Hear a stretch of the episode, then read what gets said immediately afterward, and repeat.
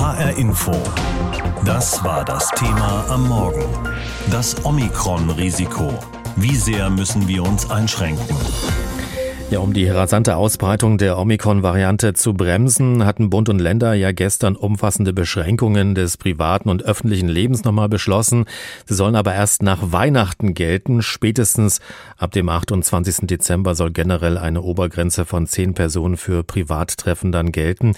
In Hamburg etwa, da sollen ja schon ab Heiligabend Kontaktbeschränkungen auch für Geimpfte und Genesene, eine Sperrstunde für Kneipen, ein Tanzverbot sowie strenge Regeln für Silvester gelten. Außerdem Außerdem dürfen in gastronomischen Betrieben in Hamburg zum Beispiel keine Stehplätze mehr angeboten werden. Gestern hat Bundeskanzler Olaf Scholz nochmal an alle appelliert. Diese Pandemie strengt uns alle an. Wir alle sind mürbe und der Pandemie müde. Das hilft aber nichts. Wir müssen abermals zusammenstehen und auch in vielen Fällen eben Distanz halten. Wir müssen uns schützen und unsere Angehörigen. Wenn wir das tun, mit all der Vernunft, die uns als Menschen gegeben ist, werden wir auch gut durch die nächste Corona-Welle kommen. Soweit also Bundeskanzler Olaf Scholz gestern nach den Beschlüssen. Darüber sprechen wir jetzt mit Professor Alexander Kekule. Er ist Virologe und unter anderem ja auch bekannt durch den MDR-Podcast Kekules Corona-Kompass. Ja, seit einigen Tagen sinkt die Zahl der Neuansteckungen in Deutschland. Äh, diverse Verbote oder Gebote sind ja bereits in Kraft, etwa scharfe Zugangsregeln für Geschäfte und außerdem kommt ja auch die Impfkampagne ganz gut voran.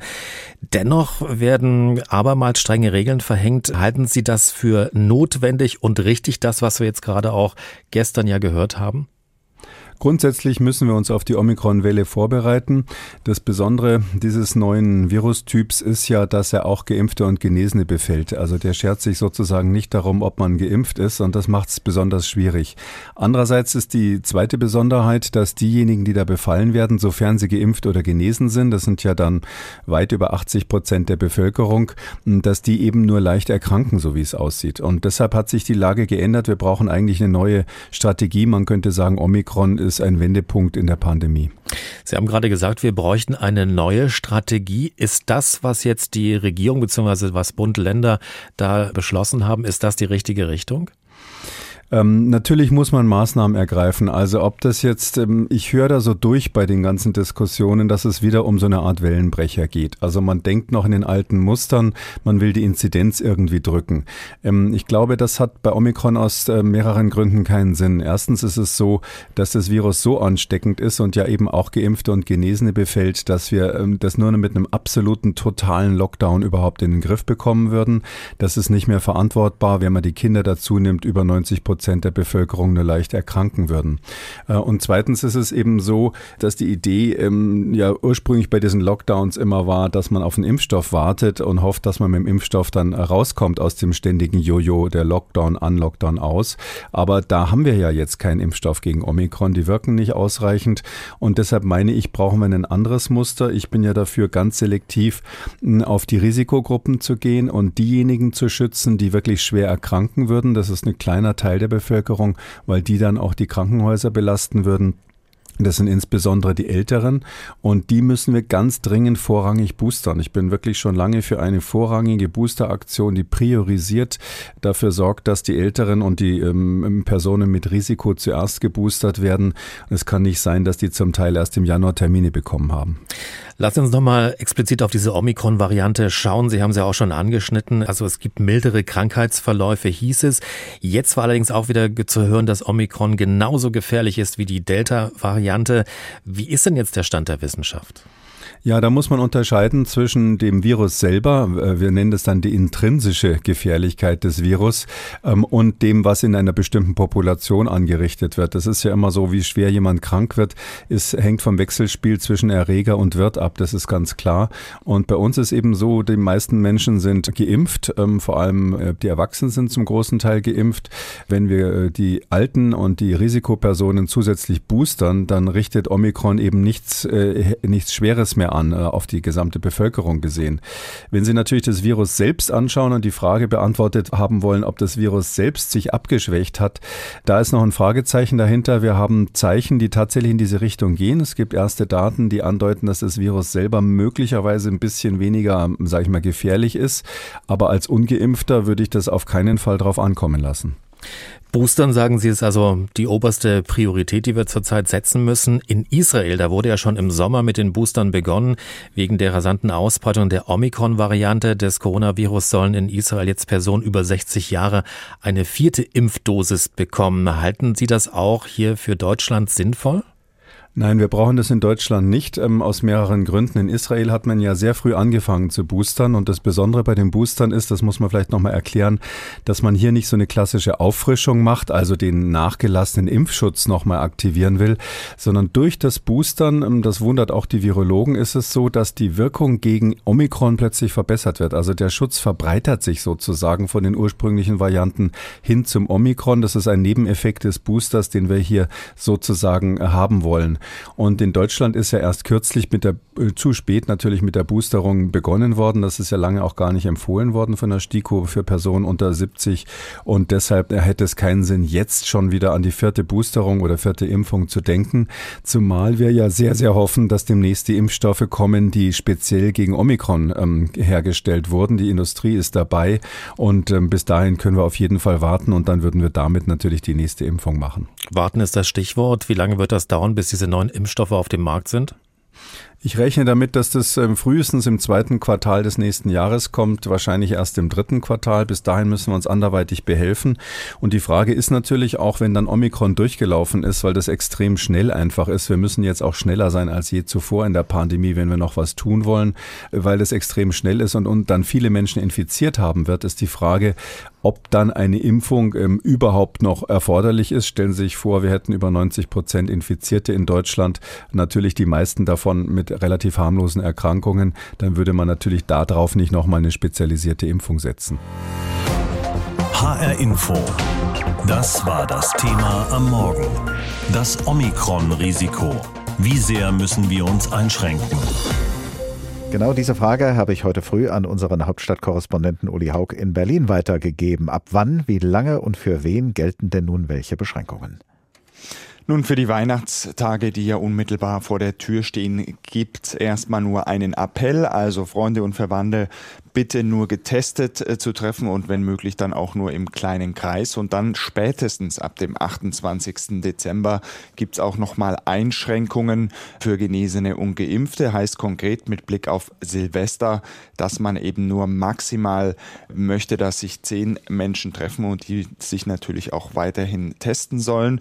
Es soll keine Großveranstaltungen mehr geben. Es sollen Clubs und Diskotheken geschlossen werden und natürlich soll es an Silvester Silvester, aber das wurde ja schon bekannt, ein Böller- und Versammlungsverbot geben. Sich möglichst fern voneinander zu halten, ist eine Maßnahme, um Ansteckungen zu verhindern. Eine andere wichtige Maßnahme sind Impfungen, und zwar gerade auch die dritten Impfungen, die Boosterimpfungen zur Auffrischung. Was wollen die Regierenden denn unternehmen, um da schneller voranzukommen?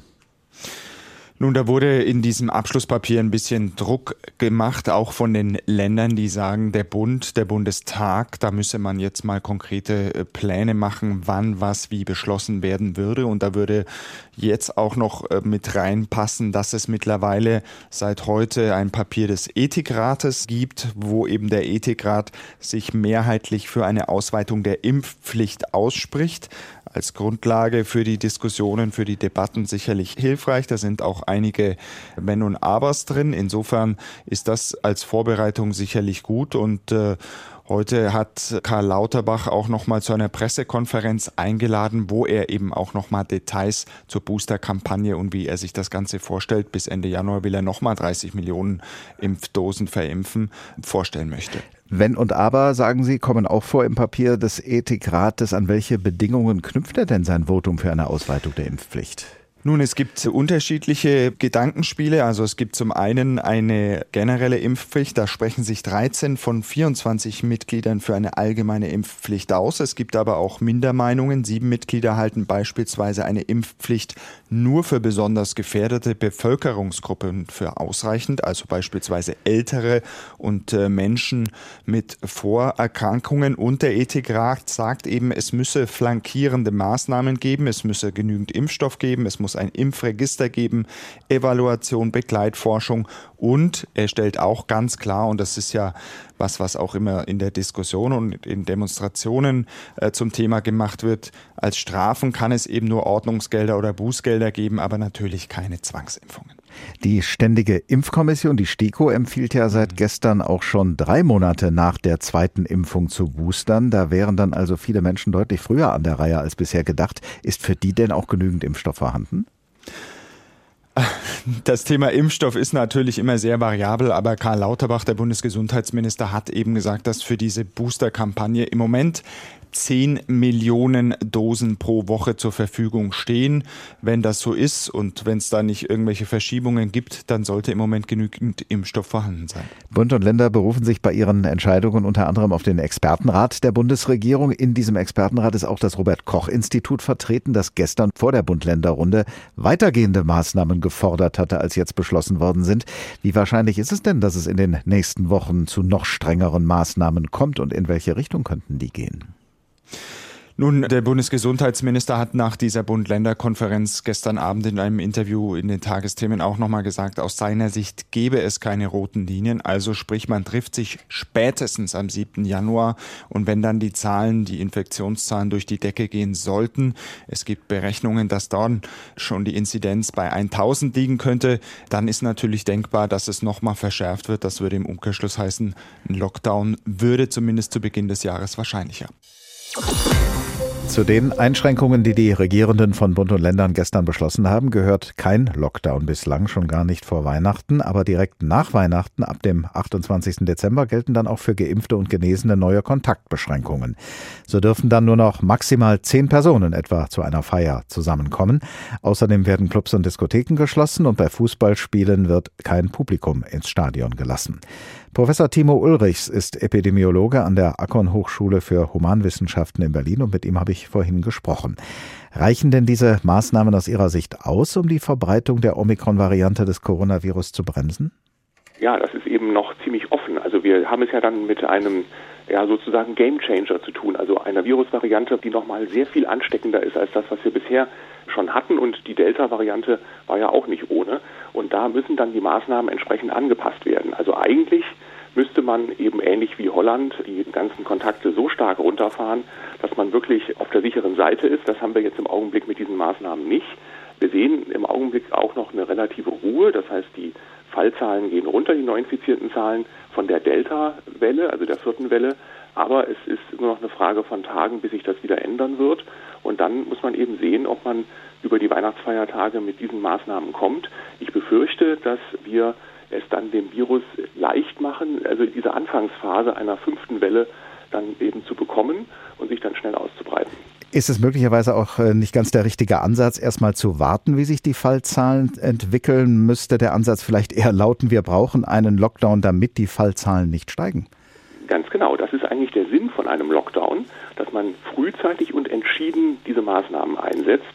Das haben wir bisher immer falsch gemacht eigentlich. Also die Lockdowns, die wir bisher hatten, die kamen immer erst dann, wenn die Welle schon so richtig sich im Aufbauen befunden hat. Und dann ist man immer so hinter der Lage hergelaufen und hat sie dann natürlich irgendwann brechen können. Aber bei der zweiten Welle, vor etwa einem Jahr, war es ja so, dass wir da dann erst auch die vielen Zehntausende Todesopfer gesehen haben, die man hätte vermeiden können, hätte man den Lockdown ganz früh eingesetzt. Wenn man sich die Entwicklung in Ländern wie Großbritannien oder Dänemark anschaut, die ja was Omikron angeht, ja uns ein bisschen voraus sind im schlimmeren Sinne, können wir daraus Schlussfolgerungen ziehen, wie man das zeitlich einschätzen kann? Wann wird Omikron bei uns in Deutschland so richtig Fahrt aufnehmen? Was meinen Sie? Ja, das sind Gesetzmäßigkeiten des exponentiellen Wachstums. Das heißt, es geht erstmal so langsam los, auch wie wir es jetzt gerade schon bei uns beobachten, also mit wenigen Zahlen. Aber im, im Bereich von dieser Situation, die wir nicht richtig überblicken können, breitet sich die Omikron-Variante schon aus. Man sieht das auch in Nachweisen von Viren, Virusantigenen ähm, in den Abwässern, beispielsweise von München. Das ist also schon da. Und dann wird das dann recht in kurzer Zeit steil nach oben gehen. Und zwar noch steiler, als wir das jetzt hier bei der vierten Welle gesehen haben, eben weil die Omikron-Variante so viel ansteckender ist. Nun hindert uns alle ja niemand daran, strenger zu verfahren im eigenen privaten Bereich, als die Politik uns das bisher vorschreibt. Äh, wie würden da Ihre Empfehlungen lauten, jetzt gerade auch für die bevorstehenden Weihnachtstage? Ja, also das ist genau das, was man wirklich jetzt empfehlen sollte, die Kontakte möglichst schon selber und freiwillig nach unten zu bringen. Ähnlich wie wir das beim letzten Weihnachtsfest ja auch hatten dass man also sich wirklich nur, wenn, dann in ganz kleinen Gruppen trifft, also nur im Familienkreis, keine größeren Feiern macht, auch beim Besuch von Gottesdiensten sehr zurückhaltend ist, auch wenn da möglicherweise 3G-Regeln gelten. Das ist alles ganz, ganz wichtig, weil wir denn in dieser Anfangsphase, wo die Viren noch nicht so stark zirkulieren, wir dann das Ganze noch etwas verzögern können. Und dieses Zeitfenster, was wir damit äh, uns eröffnen, nämlich dass wir noch impfen können, ohne dass wir behindert werden durch ähm, eine Einschränkung von vielen Ausfällen. Also wir müssen ja damit rechnen, dass eben auch die sogenannte kritische Infrastruktur betroffen sein wird. Das würde das alles dann sehr stark verkomplizieren. Also jetzt, wo wir es noch gut können, sollten wir eben die Zeit nutzen und impfen lassen, boostern lassen und jeder sollte dazu beitragen, dass wir dieses Zeitfenster möglichst lange haben. Also sprich, die eigenen Kontakte reduzieren, auch die Mobilität. Das fällt natürlich gerade an den Weihnachtstagen sehr vielen von uns schwer. Es ist also nicht auszuschließen, dass sich da nicht alle an ihre Empfehlungen halten, was Kontaktbeschränkungen angeht. Wann werden wir, was meinen Sie, wann werden wir um einen Lockdown dann tatsächlich nicht mehr herumkommen? Na, also die Zahlen werden dann so zwischen den Jahren dann wirklich wahrscheinlich spürbar zunehmen. Und dann ist es immer noch möglich, wie Herr Lauterbach ja auch sagte, dann eben mit einem möglicherweise vollständigen Lockdown zu reagieren. Das könnte dann Anfang des neuen Jahres der Fall sein. In Holland hat man das prophylaktisch ja gemacht. Also das ist sicherlich natürlich ähm, sicherer, aber wir werden jetzt erstmal wahrscheinlich Weihnachten so mit diesen Reduktionen äh, erleben. Aber dann müssen wir damit rechnen, dass wir auch nochmal hart gegensteuern müssen. HR Info. Das war das Thema am Morgen. Das Omikron-Risiko. Wie sehr müssen wir uns einschränken?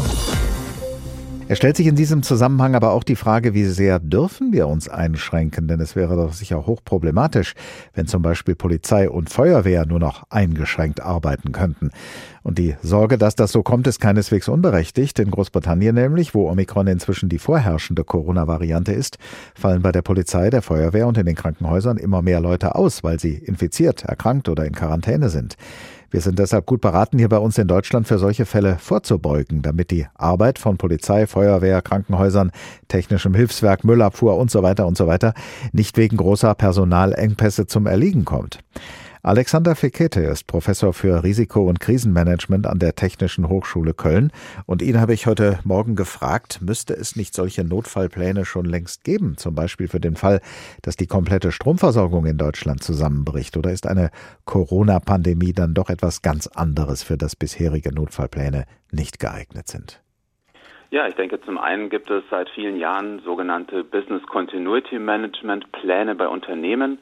Im Prinzip sind die darauf vorbereitet, wenn sie so etwas eingeführt haben. Auch, auch, gerade auf Pandemielagen, epidemische Lagen, das gab es ja schon vor Corona immer wieder. Aber die Realität hat gezeigt, gerade auch in dieser Pandemie, dass doch sehr, sehr viele sich nicht entsprechend darauf vorbereitet haben. Wenn es in sensiblen Bereichen dann plötzlich zu Personalengpässen kommt, dann gäbe es ja zunächst mal drei Möglichkeiten. Entweder ich hole mir das Personal woanders her oder ich versuche dieselbe Arbeit mit weniger Personal hinzukriegen oder ja, es wird eben nur noch ein Teil der Arbeit erledigt. Welcher Ansatz eignet sich denn nach Ihren Erkenntnissen für einen sinnvollen Notfallplan?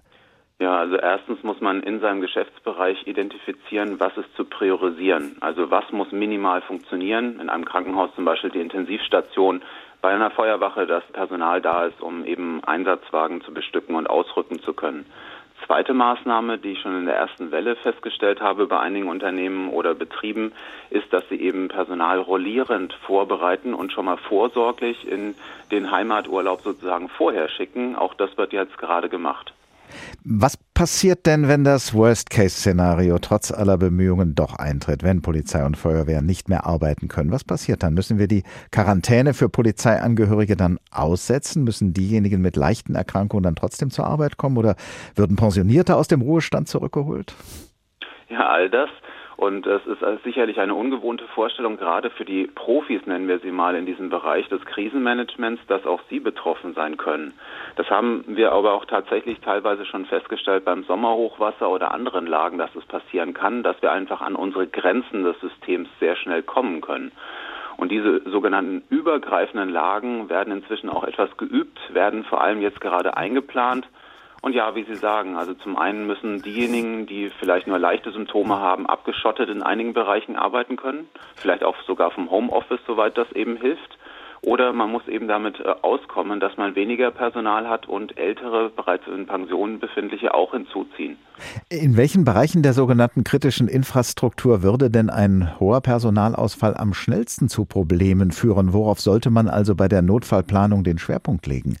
Ja, es gibt immer solche Bereiche, die man eben priorisieren kann, in denen Personal unabdingbar ist, um die wichtigsten Geschäftsprozesse fortzuführen. Und die muss man erstmal identifizieren. Die können bei einer Behörde genau dann der Tag sein, an dem eben hier die Kundeneingänge zu behandeln sind. Bei einer Feuerwehr ist es eben so, die müssen eigentlich 24-7 immer einsatzbereit sein und zwar über das, was alltäglich passiert, auch hinaus. Das ist sehr schwierig konkret zu planen und daher muss man je nach sozusagen Betrieb und Infrastruktur das separat machen. Aber ein Beispiel bei der Wasserversorgung, die viele vergessen, wird das auch so gemacht, indem dann eben gerade die Steuerzentralen und die Ausrückemannschaften hier besonders nochmal bestückt werden. Wir haben jetzt über die staatlichen Bemühungen gesprochen, mit einer möglichen Notlage umzugehen. Wie sieht es denn im Privaten aus? Können wir alle etwas tun, um uns auf eine angespannte Lage bei der kritischen Infrastruktur vorzubereiten? Ja, auf jeden Fall. Und hier sehe ich gerade vor allem Handlungsbedarf bei den Kommunen und Kreisverwaltungen, die zwar mit dem Thema Stromausfall so langsam beginnen, aber andere Themen wieder noch nicht angreifen konnten, anpacken konnten aus Personalressourcenmangel. Und jetzt an Weihnachten ist wirklich auch eine gute Gelegenheit für Bürgerinnen und Bürger, mal nachzudenken, was kann ich denn tun? Man darf da sicherlich nicht übertreiben. Wir können uns nicht auf alles selbst vorbereiten. Aber so eine Art kleinen äh, Notfallzettel, was mache ich denn, wenn ich zum Beispiel Dialysepatientin bin oder wenn ich von bestimmten Medikamenten abhängig bin? Wo bekomme ich das, wenn eben die Apotheke um die Ecke geschlossen hat? Also solche einfachen Dinge kann jeder von uns machen und auch überlegen, was würde denn geschehen, wenn hier etwas, worauf ich mich sehr stark verlasse, also die Tankstelle oder wie auch immer, wo ich Alternativen schaffen kann, die vorher schon mal einplane. Vor 20 Monaten, als die Corona-Krise begann, da konnte man nicht zuletzt im Supermarktregal sehen, dass etwas nicht stimmt. Toilettenpapier, Hefe und teilweise auch Nudeln waren eine Zeit lang nicht immer vorrätig. Und das lag wohl an den Hamsterkäufen, mit denen einige auf die Corona-Pandemie damals reagiert haben. Aber im Großen und Ganzen hat die Grundversorgung während der Pandemie dann doch immer funktioniert bislang. Ob Polizei, Feuerwehr, Müllabfuhr oder Stromversorgung, alles war im gewohnten Rahmen verfügbar. Nur könnte sich das möglicherweise ändern, wenn sich die hochansteckende Omikron-Variante ausbreitet und viele Beschäftigte gleichzeitig krank werden oder in Quarantäne müssen? Unser Reporter Tobias Lübben hat sich bei sogenannten systemrelevanten Betrieben in Hessen umgehört. Hessen steckt mitten in der vierten Corona-Welle, auch Frankfurt. Aber beim Entsorgungsbetrieb der Stadt, FES, läuft's nach Plan, sagt FES-Sprecher Stefan Röttele. Der Betrieb habe sich auf die Pandemie eingestellt. Man achte auf Hygiene, teste die Mitarbeiter und 85 Prozent der Belegschaft seien geimpft. Das gebe ein gutes Gefühl. Andererseits sind die Nachrichten in Bezug auf die neue Variante natürlich besorgniserregend und für den Fall, dass wirklich sehr viele Mitarbeiter in kurzer Zeit ausfallen, gibt es natürlich Pläne. Dann würde sich die FES auf das Wesentliche konzentrieren, sagt Sprecher Röttele. Dann wird man erstmal sagen wir mal, in Bereichen Stadtreinigung äh, wahrscheinlich abziehen oder sich da nur noch beschränken auf die Verkehrssicherung und dann äh, die Müllabfuhr bzw. die Entsorgung entsprechend stärken. Ähnliche Prioritäten würde die Stadt Kassel setzen, wie eine Sprecherin des Entsorgungsbetriebs Stadtreiniger mitteilt. So könnten zum Beispiel Fahrer von den Recyclinghöfen abgezogen werden und die Müllabfuhr unterstützen. Entsprechende Notfallszenarien gibt es demnach, genau wie bei der Kasseler Verkehrsgesellschaft. Zwar will die KVG, wie alle anderen Verkehrsgesellschaften in Hessen, den Normalbetrieb, solange es geht, aufrechterhalten. Im Extremfall könnte der Fahrplan aber stufenweise eingeschränkt werden. Ein Kraftwerk herunterzufahren ist dagegen keine Option, denn ohne Strom geht fast gar nichts.